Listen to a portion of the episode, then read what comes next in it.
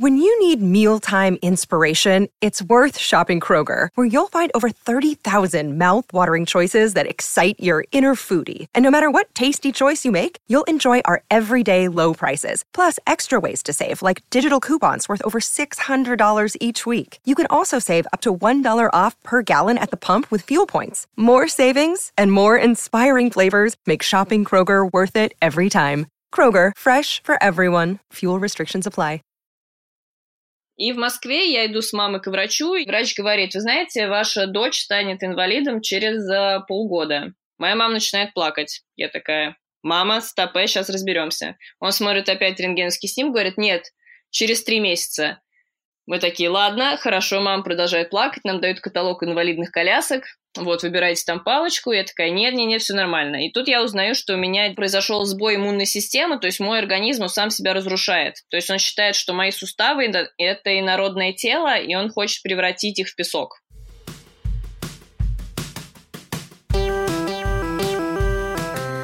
Привет, меня зовут Кристина Вазовский, и это «Провал». Подкаст о ситуациях, в которых что-то пошло не так.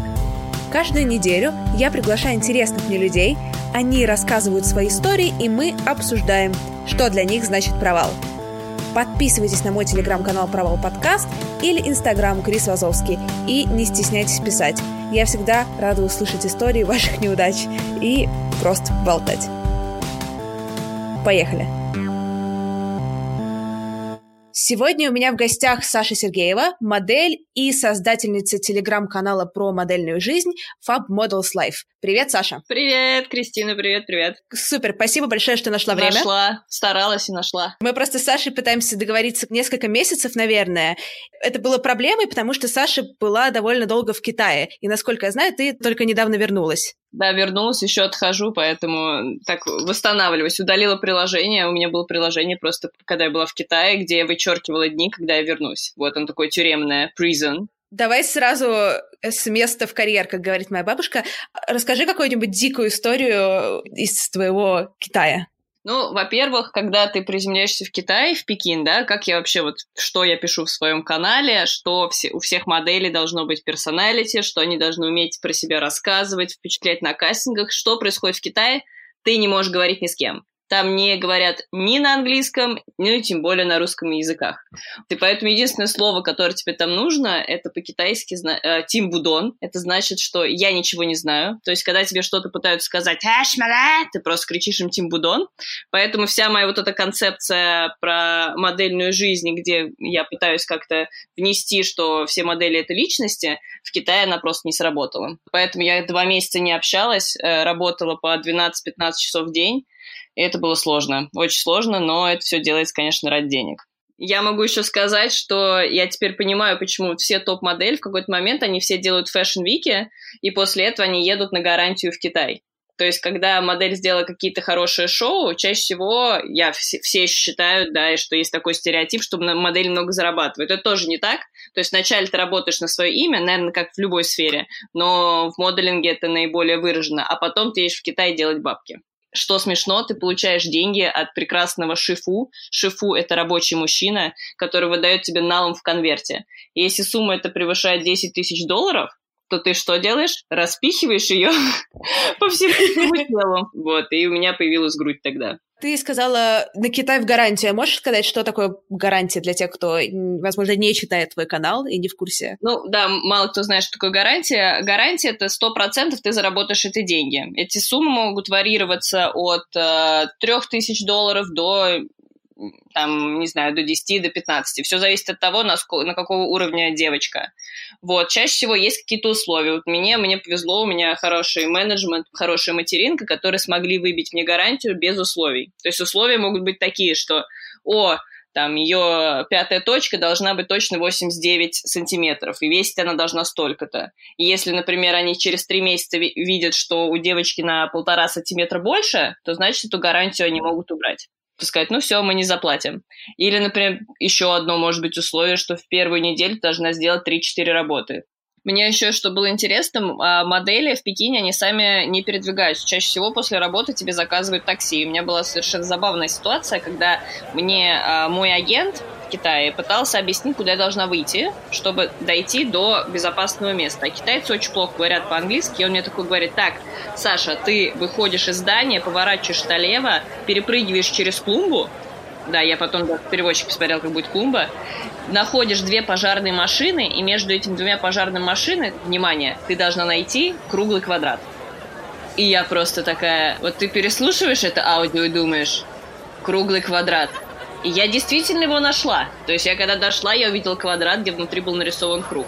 И я вот стою на этом безопасном месте, и, может, кто-то не знает, есть такое приложение WeChat, это я думаю, Telegram тоже в скором времени станет такой же штукой. То есть там можно оплачивать все свои покупки, там такая же стена, как ВКонтакте и в Фейсбуке, и там есть особенная такая возможность, то есть у каждому человеку у него есть QR-код, э, то есть ты можешь человека отсканировать. Эту функцию можно выключить, но если ты очень близко подойдешь к человеку и потрясешь рядом телефон с этим человеком, то есть это называется функция там shake it, то ты можешь его добавить в друзья. Я вот стою на этом безопасном месте, смотрю в телефон, жду такси, поднимаю голову и понимаю, что вокруг меня стоят китайцы и все трясут телефонами.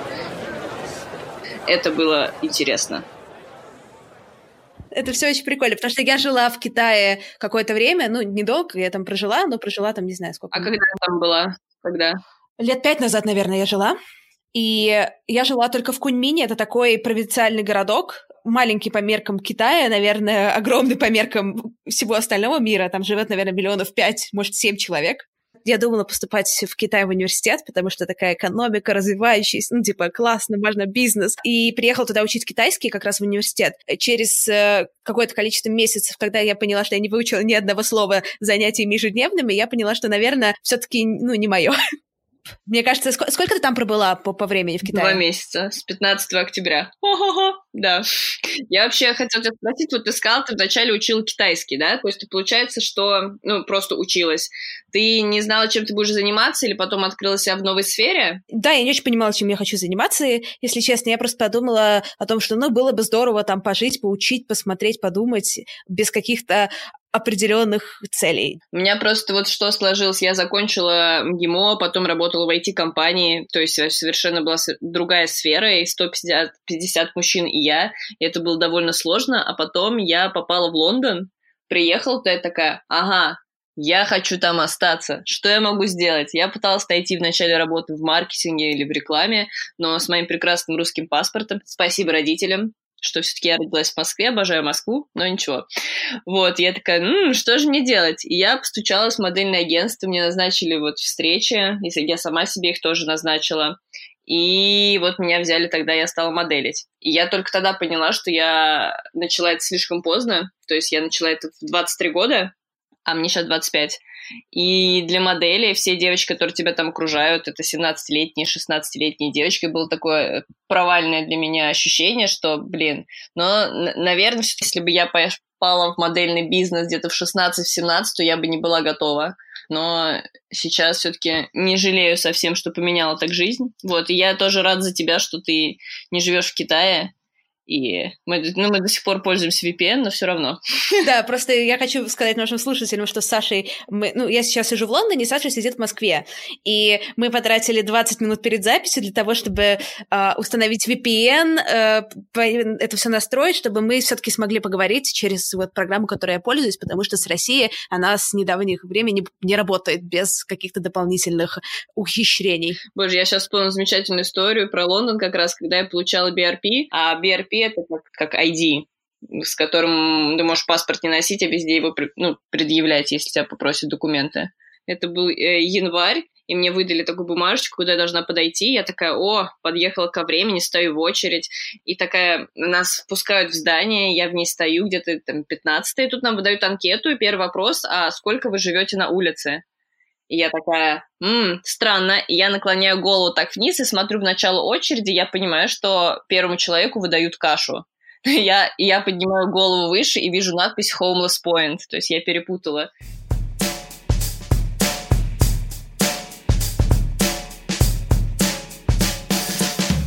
Ты несколько раз сейчас упомянула возраст, а тебя вообще ну, волнует, что будет с твоей карьерой через там несколько лет? Конечно. Год назад у меня была другая материнка, мы обсуждали, и я врала на кастингах, я говорила, что мне 22. То есть мне по жизни было 22. И то, я, я помню, когда у меня был callback э, на... Callback — это если вот есть request на показ Селин, то есть ты приходишь, значит, тебя просмотрел кастинг-директор по фотографиям, такой, хм, дам ей шанс. И ты приходишь, ты проходишь этот кастинг, ты не понимаешь, что происходит, возьмут тебя или нет. И потом мне через два дня пришел callback. А callback, это значит, после вот этого реквеста они такие подумали, что-то мы ее до конца не рассмотрели. Может, она все-таки нам пригодится. Ты приходишь опять, и я помню вот эти анкеты, я смотрю на год, вот девочек всех моделей, там на параметре я понимаю, что всем девочек просто 15, 16, 17 лет, и я такая, 22. Ну ничего, все нормально. Это как раз было у меня сейчас в Нью-Йорке. Сейчас же вся вот эта пропаганда идет, плюс сайз модели, да, боди позитив и то, что эйджизм. То есть, э, если в России, даже вот если ты хочешь попасть в агентство, то ты должен быть молодым. И меня даже мы размышляли с моим агентом, может мне подделать паспорт, написать, что мне 17, но нет, мы все-таки не решились, и сейчас пытаемся пропагандировать, что возраст не имеет значения, но это сложно, если хочешь ты найти новое агентство. Просто в Волдушку ты еще не годишься, а в остальные агентства... Волдушка — это такое агентство для пожилых моделей, а во все остальные уже поздновато.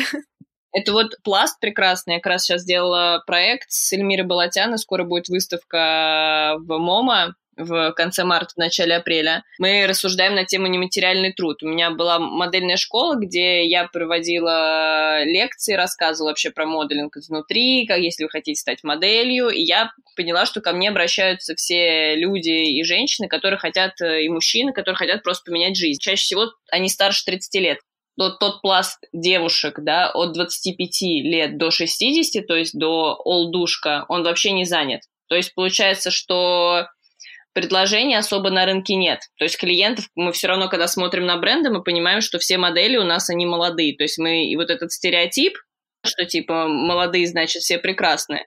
А я, даже если мы поедем с тобой в Италию, да, и погуляем по Риму, кто у нас самые там красивые женщины? Женщины в возрасте, они супер стильные, они классные, как они одеваются, общаются и вообще.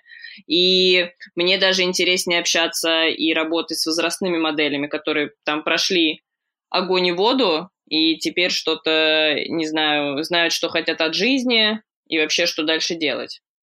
А ты сказала, что у тебя было модельное агентство, а ты им сейчас больше не занимаешься? Я поняла, что я не смогу сейчас, ну, то есть я признаю, такой, знаешь, это провальный был замысел, я подумала, что я смогу перевернуть этот модельный мир, да, и моделью может стать каждый. Хотят новую какую-то кровь, но именно рынок не готов к тому, чтобы брать всех подряд. И если мы возьмем те же самых плюс-сайз модели, я когда приехала в Нью-Йорк и заселилась в модельные апартаменты, я туда зашла, и я просто смотрю, сидит девочка, плачет, таких необъятных размеров, но у нее маленькое лицо. То есть плюс-сайз модели, которые большие у них параметры, а у них должно быть большое тело, но маленькое лицо. И она сидела, плакала, ела макароны, мак и чиз, я прям помню. Я даже вначале не поняла, модель она или уборщица. Ну, то есть я просто, потому что первый раз столкнулась вообще с плюс-сайзами. И она такая, я говорю, что ты плачешь, что случилось? И ей сказала агентство, что вот она потеряла 3 сантиметра в бедрах и теряет из-за этого клиентов. И еще после там нескольких наших с ней разговоров я поняла, что на один кастинг она просто ехала с наклад... накладными боками и накладной грудью и накладным животом. То есть, например, если ты идешь на кастинг Зара, то ты надеваешь накладной живот. То есть это тоже такая грань сумасшедшая. То есть если, например, раньше у нас были анорексички и в Париже ввели правила, и сейчас тоже и в Милане, что модели должны предоставить справки, что они здоровые, и с ними все нормально. То есть мы просто, как это мы делаем в России, мы приходим, говорим, типа, да, я нормально питаюсь. Он говорит, ну все, ладно, здорово. Но все равно каждый раз перед fashion week ами всем моделям замеряют бедра, и если они больше 90, то тебя не допустят. И то же самое, получается, происходит с plus size ами. То есть это вроде бы боди-позитив, но девочек просят э, есть больше, чтобы они не теряли сантиметры. То есть тут так грань, не знаю, как это будет дальше вообще развиваться. Это на самом деле очень, конечно, прикольно, что... Ну, то есть прикольно не в плане положительно, а в плане очень странно. То, что, с одной стороны, бодипозитив, да, и вообще эти бодипозитивные модели, это такое классное освобождение для очень многих женщин, как мне кажется, которые видят наконец-то там в интернет, в магазинах, например, какой-нибудь Асосе или где угодно, женщин, которые похожи на них нормального, обычного женского размера, скажем так, да, средняя женщина. Но с другой стороны... Да, то есть я вообще полностью согласна, но, но вижу, что происходит с теми же самыми девочками, которые молоденькие, должны вот и есть больше, так опасно.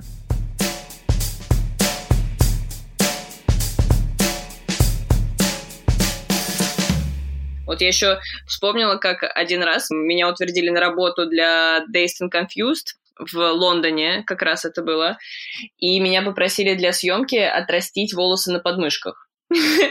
И я просто так, я рыженькая, вот, и мне было очень смешно, когда меня агент такой спрашивает, какие волосы у вас там растут? Я такая, очень смешно, но рыжие. Вот, и я в течение двух недель, даже вот мы говорим тоже опять про бодипозитив.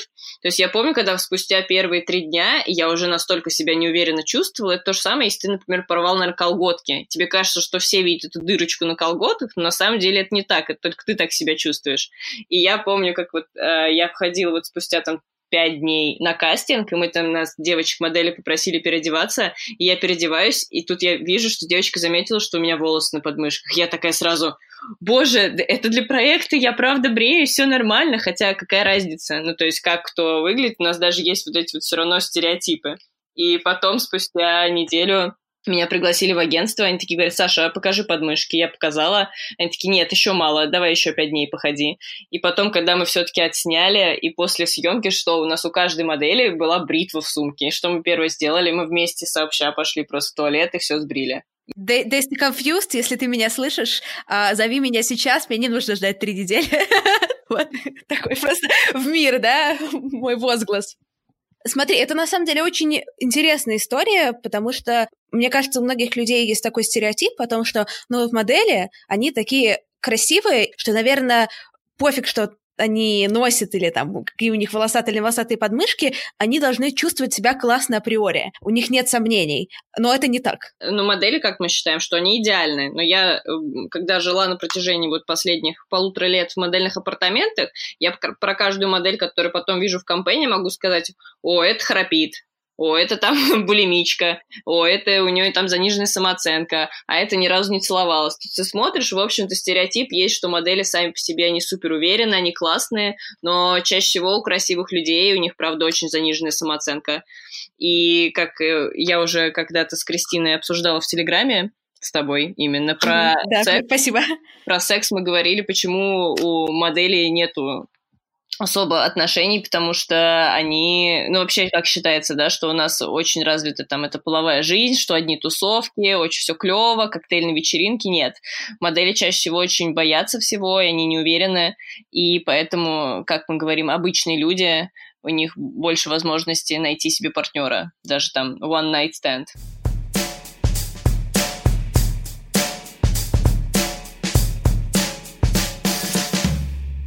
В Лондоне же нету такой прям типичной красоты. Ну, то есть, если мы ходим с тобой по Москве, мы видим так, вот это московская девочка. Ну, то есть, там вот губы, все там грудь, все время укладка, а в Лондоне более такие все раскрепощенные. И Лондон, он учил меня воспринимать вообще любую ситуацию, которая происходит там, что это совершенно нормально. У меня была работа для Central Saint Martins, где ты сейчас как раз учишься, и там были выпускные работы дизайнеров, где они представляли свои коллекции. И я помню, мне девушка выдала платье, и я такая надеваю его, оно белого цвета, какое-то кристаллическое немного, и я какой-то странный запах, то есть как будто его полили чем-то, чтобы оно затвердело. И я у нее решила спросить у дизайнера, а из чего сделано? И она закалывает мне что-то около, в районе плеча, и такая, ой, ты знаешь, это очень клевый проект, я работала над этим э, платьем полгода, в общем, смотри, я своего парня просила мастурбировать в течение полугода, и вот сейчас это вот его частичка спермы есть вот именно на этом платье. А если ты видишь вот эти красненькие, видишь сзади точечки, это моя кровь менструальная. И вот ты стоишь в платье, в платье спермы с кровью, и такой думаешь, Лондон, спасибо тебе, и мне надо было, это было где-то 10 утра, и мне нужно было пробыть в нем где-то 3-4 часа. Я такая, ну ничего, ладно, все нормально, все хорошо, и поэтому, мне кажется, меня сейчас вообще невозможно ничем удивить после вот этого платья, Вот, надо найти фотографию, кстати, его, мне кажется. О, да, найди, пожалуйста, фотографию, и я выложу ее в своем телеграм-канале, чтобы все могли на тебя полюбоваться. Да, просто. Но я просто не представляю, чтобы я подошла вот к парню, такая, ты можешь, пожалуйста, мастурбировать каждый день? Вот я буду сливать и потом делать из этого платья. Я такая, ну, ну, не знаю. Он мне, мне бы как-то ответил еще.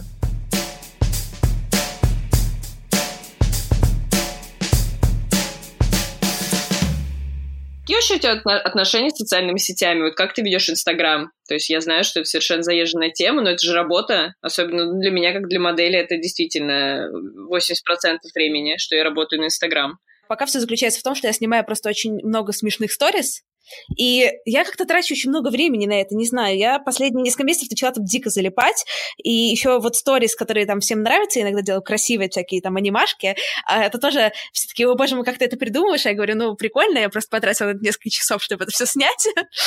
Да, мне надо на тебя подписаться, потому что мне тоже нужны какие-то вещи, потому что, ну, когда я стала моделью, за моим инстаграмом теперь следит и материнка, и принимающее агентство. То есть если я еду в Лондон, в Нью-Йорк, в Милан или Париж, то есть у меня один раз была вот ситуация раз в Лондоне, я выставила фотографию, где я была э, тоже дизайнер э, из Central St. Martins, э, он сделал лифчик, и лифчик был, закрывал соски такими сердечками. Вот, и я решила сделать селфи, взяла в руку банан и сделала его как телефон.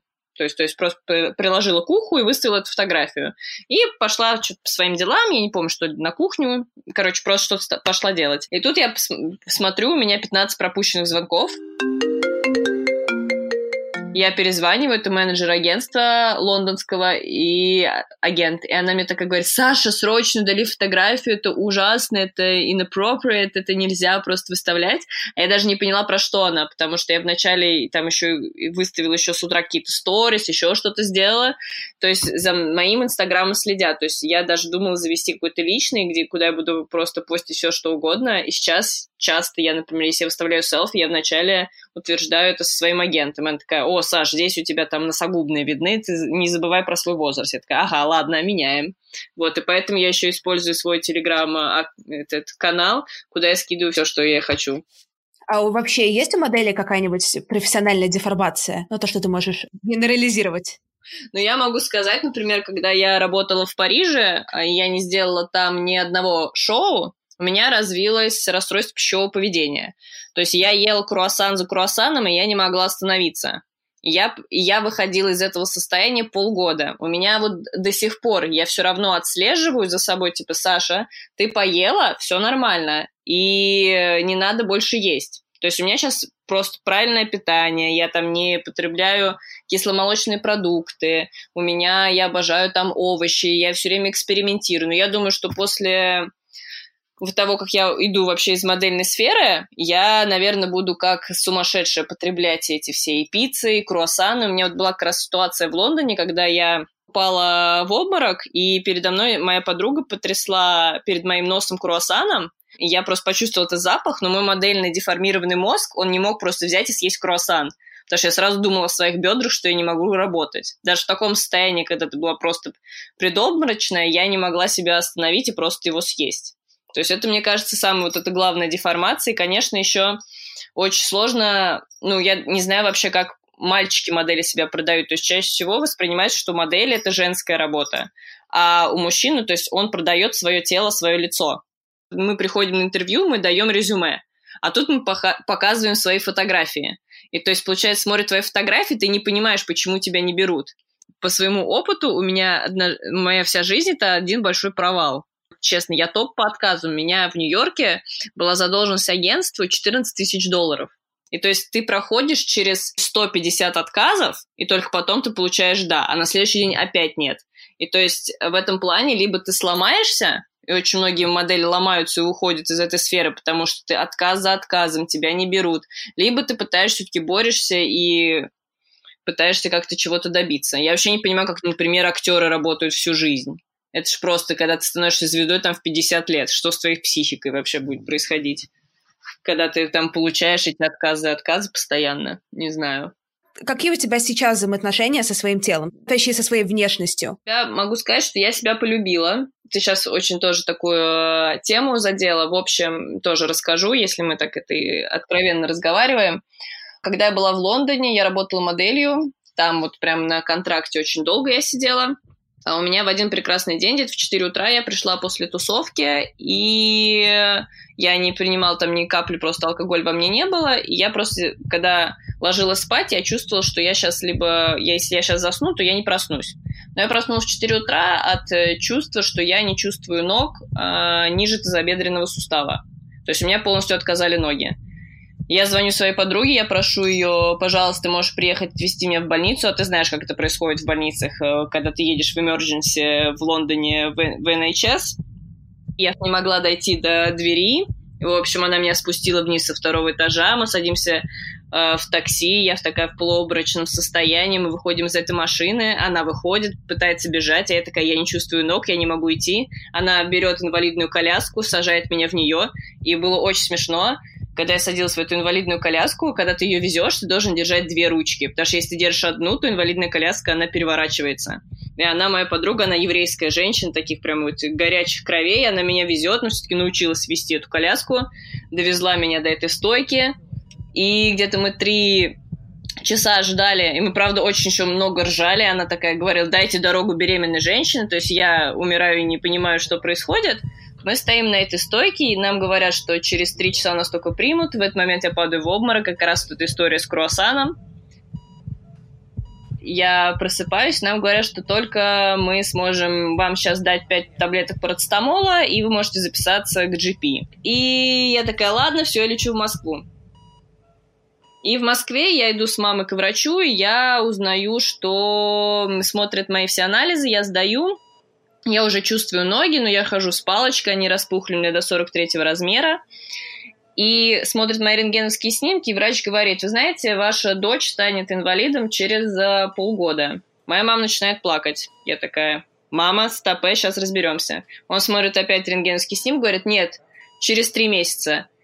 Мы такие, ладно, хорошо, мама продолжает плакать, нам дают каталог инвалидных колясок, вот, выбираете там палочку, я такая, нет, нет, нет, все нормально. И тут я узнаю, что у меня диагноз э, ревматоидный артрит. И у меня произошел сбой иммунной системы, то есть мой организм он сам себя разрушает. То есть он считает, что мои суставы – это инородное тело, и он хочет превратить их в песок. И в этот момент мне говорят, типа, надо прекращать моделинг, надо все вообще заканчивать, тебе нельзя ходить на каблуках. И вот тогда мои отношения с телом, они изменились. То есть я стала смотреть на людей, мне запретили вот просто бегать, там, прыгать, мне это нельзя делать сейчас, там, заниматься активно спортом. И вот в тот момент я поняла, что надо просто каждый день радоваться жизни, что ты можешь просто встать с утра и побежать. У меня чаще всего, даже сейчас, вот я почему была в больнице, я проходила химиотерапию, вот мне как раз тогда сказали, что это надо вот так... Э, единственное возможное лечение – это попробовать остановить эту болезнь, чтобы суставы не разрушились. И сейчас я на всех этих обезболивающих, у меня даже до сих пор, даже когда сейчас с тобой общаюсь, у меня может там поплыть стена, если я на ней сосредоточусь, или еще что-то произойти. Так вот, про любовь к телу, про то, что я сейчас за своим телом, правда, наблюдаю со стороны. То есть я очень похудела, и я через боль каждодневную, я занимаюсь спортом и пытаюсь вообще как-то себя поставить на ноги. То есть я каждый раз, то есть как, какие у меня боли в суставах, у меня ощущение, что вот, например, мы смочили с тобой полотенце, и мы пытаемся выжать из него воду. И вот так чувствует меня, ну вот у меня так я ощущаю свои суставы, что меня каждый раз кто-то бьет. И это либо проходит, либо нет. И поэтому я сейчас вот на этих обезболивающих сижу и пытаюсь как-то восстановить свои взаимоотношения с телом.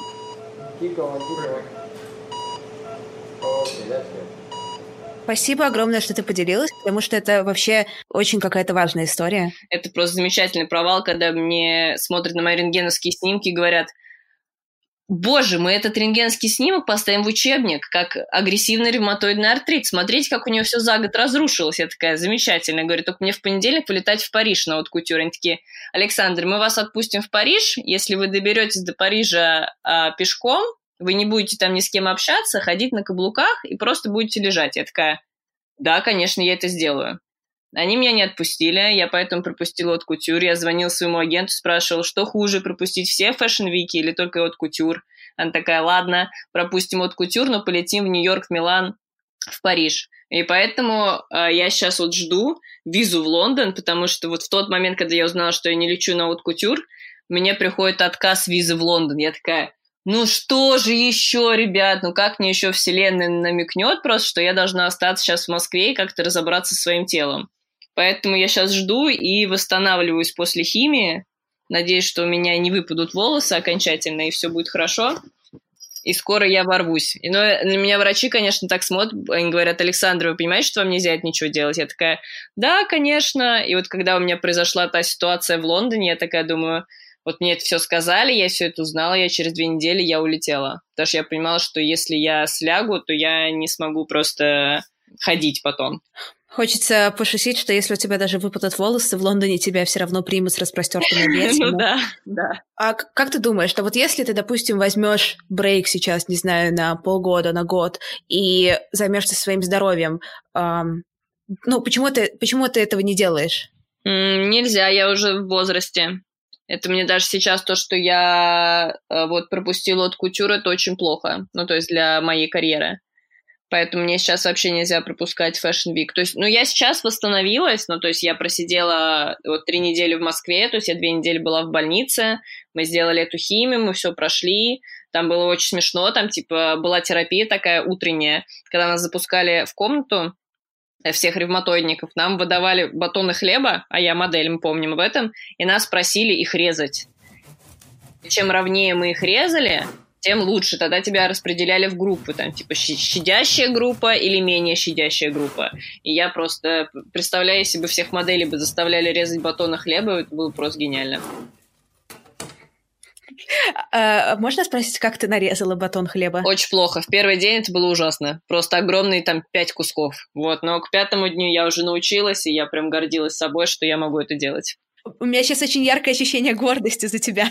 Это сейчас очень интересно, то, что я вообще, ну, про ревматоидный артрит я особо даже не делилась ни в телеграм-канале, нигде. Я написала огромный э, пост на 6 там листов, где я прописывала, пыталась писать свои два года жизни вот в этот пост.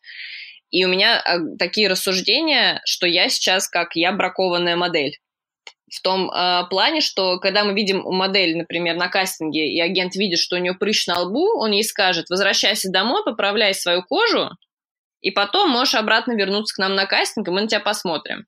А у меня периодически может отказать рука, нога. Вот даже я когда сейчас работала в Нью-Йорке, на показе Мансур Гавриэл у меня отказала левая рука.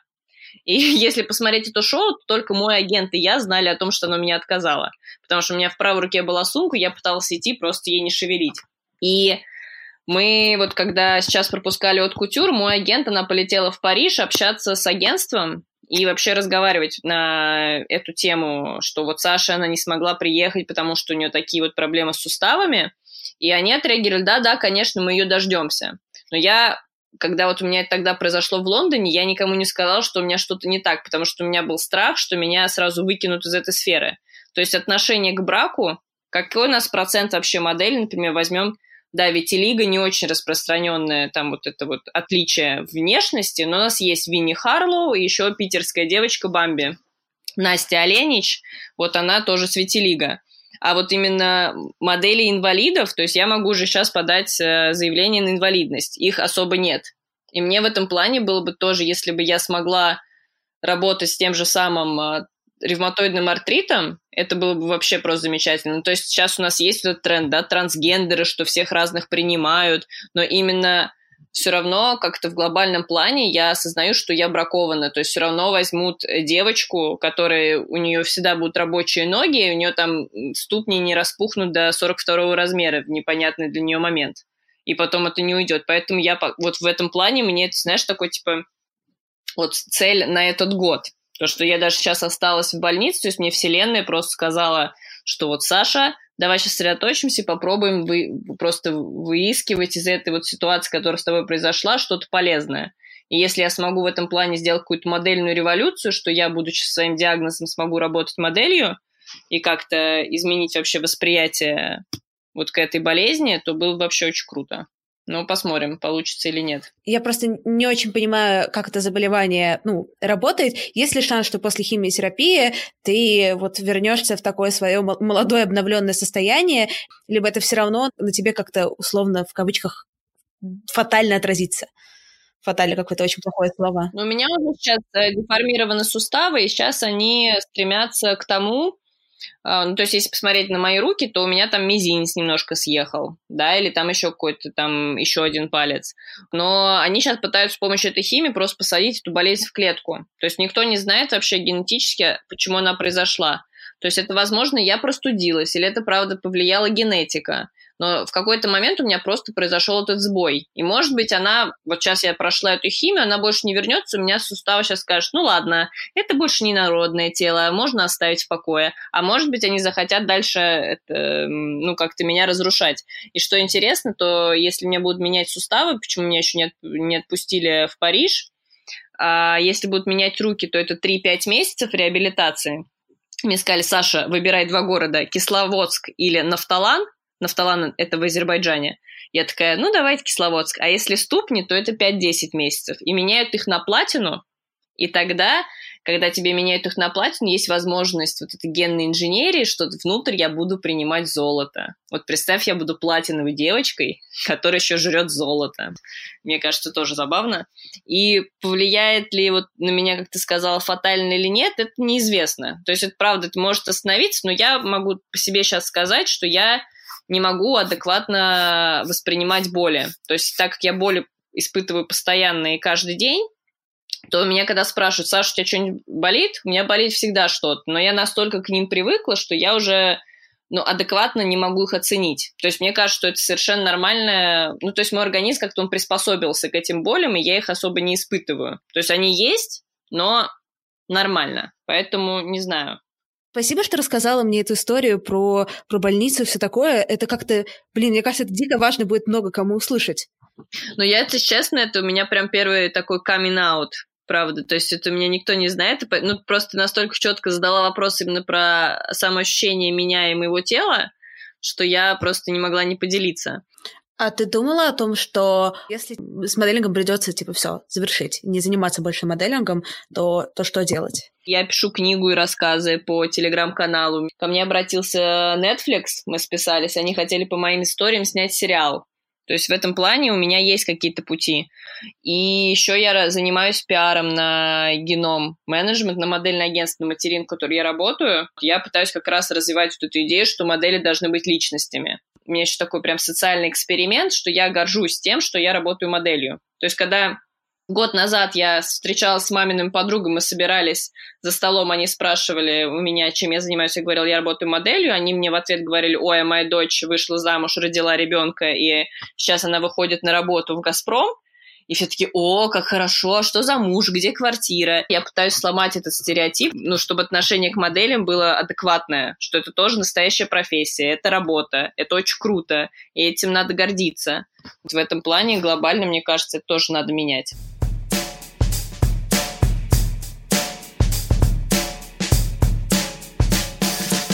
Саш, спасибо большое, что пришла сегодня, и спасибо большое, что так откровенно поделилась. Это было супер, и я очень тобой горжусь почему-то сейчас. Это все твой прекрасный голос, и ты сама, э, которая заставила меня рассказать такие искренние вещи. Мне кажется, правда, очень круто получилось. Я надеюсь, что людям будет интересно нас слушать, и они вычленят что-то полезное для себя. Спасибо тебе большое, Кристин.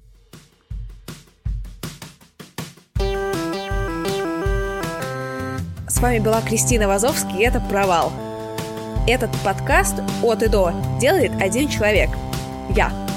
И ваши комментарии, сторис, отзывы и оценочки дают мне силы продолжать. Так что, пожалуйста, не скупитесь на обратную связь и репосты. Все ссылки вы найдете в описании подкаста. До встречи на следующей неделе. Пока-пока.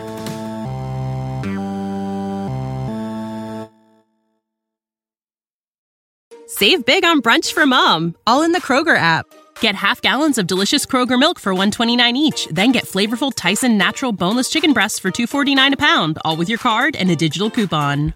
Shop these deals at your local Kroger today or tap the screen now to download the Kroger app to save big today. Kroger, fresh for everyone. Prices and product availability subject to change. Restrictions apply. See site for details.